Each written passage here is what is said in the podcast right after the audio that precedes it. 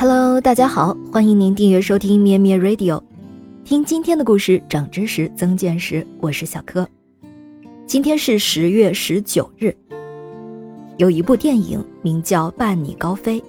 讲述了一个关于回家与成长的故事，通过一种平淡而又富有趣味性的方式，展现出父女之爱、自然之爱。之所以今天要讲这个故事。是因为这部电影改编自真人真事，是根据编剧威廉·利士曼帮助失去迁徙能力的珍稀鸟类重返天空的迁徙计划改编而成。一九九三年十月十九日，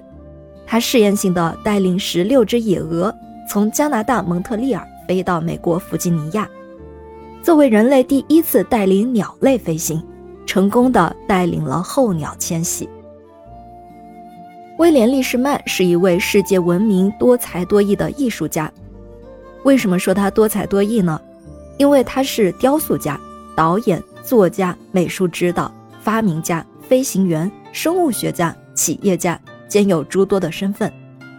而他最大的爱好是飞行，他非常喜欢开着超轻型飞机在天空遨游。有一天，他突然想起一件事，就是当鹅蛋孵化。小鹅破壳而出的时候，第一眼看到的如果是人，那小鹅就会认为人是自己的妈妈，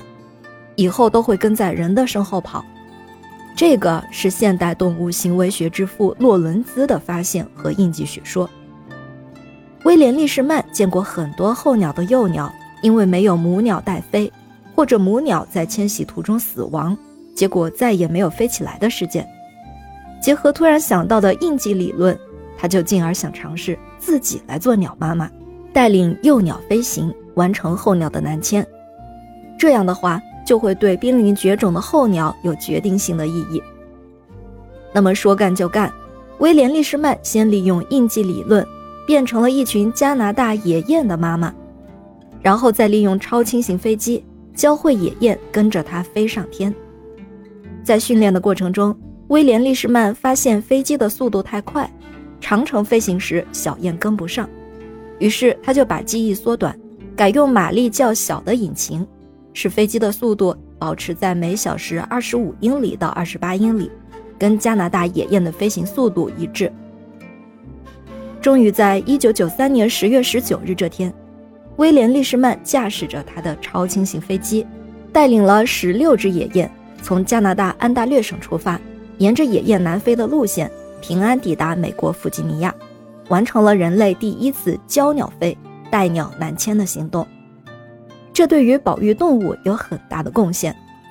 而这次行动更成功的地方在于，第二年这些野雁能够自己飞回去，而不再需要妈妈来带领了。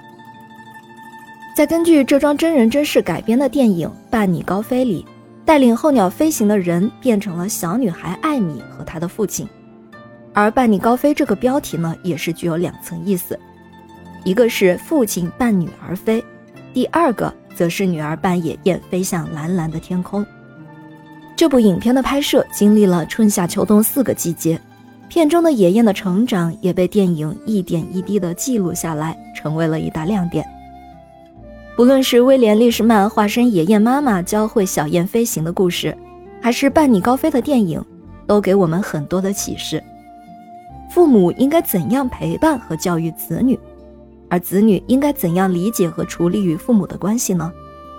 生活中，子女既需要父母的感情陪伴和正确引导，更需要自身的积极努力，最终才能成长为坚强、勇敢、乐观、有责任心的完整的人。